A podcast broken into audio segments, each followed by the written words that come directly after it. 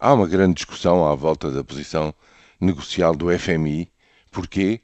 Porque uma coisa é aquilo que o FMI apresenta junto dos seus parceiros de Troika à mesa das negociações, nomeadamente quando vem a Lisboa.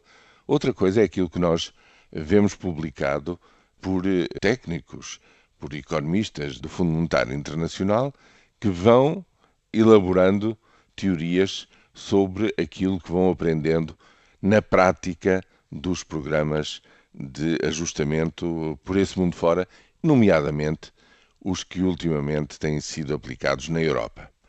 A experiência do FMI é muito vasta neste campo, sobretudo fora dos países mais desenvolvidos, mas agora surgiram de facto estes programas da Grécia, da Irlanda, de Portugal e recentemente de Chipre, que trazem novos elementos uh, para esta discussão. Agora, é preciso distinguir o que é uma abordagem do ponto de vista teórico e do ponto de vista das evidências em relação aos modelos que são aplicados, isso é uma coisa. Outra coisa são as posições políticas negociais que são apresentadas no terreno. E aí é preciso ter em conta que a FMI está numa posição minoritária. Quem paga a maior parte da fatura são as instituições europeias. Aliás, não, não demos grande conta que depois do grande susto que a Grécia pregou ao euro na, na primavera de 2010, a pouco e pouco se foram construindo instituições, fundos de, de, garantia ou de estabilização financeira do euro, que na sua, hoje em dia, na sua dimensão, ultrapassam em muito o, a dimensão do Fundo Monetário Internacional. Portanto, a primeira coisa que é preciso ter em conta é que quem paga a grande parte da fatura é a Europa, neste momento, para os eh, programas de estabilização.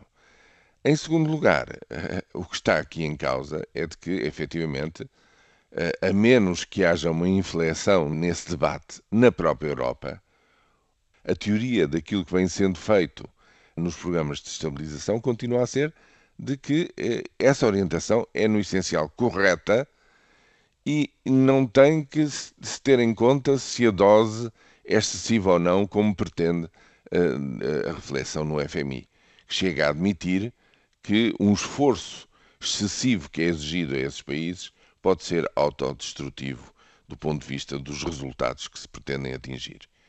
Bem, o que é que está subjacente a tudo isto?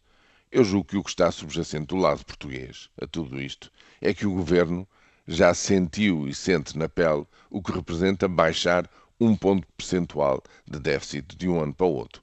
Quanto mais ter que o fazer a nível de um 1,5, que é aquele objetivo que está fixado para o próximo ano.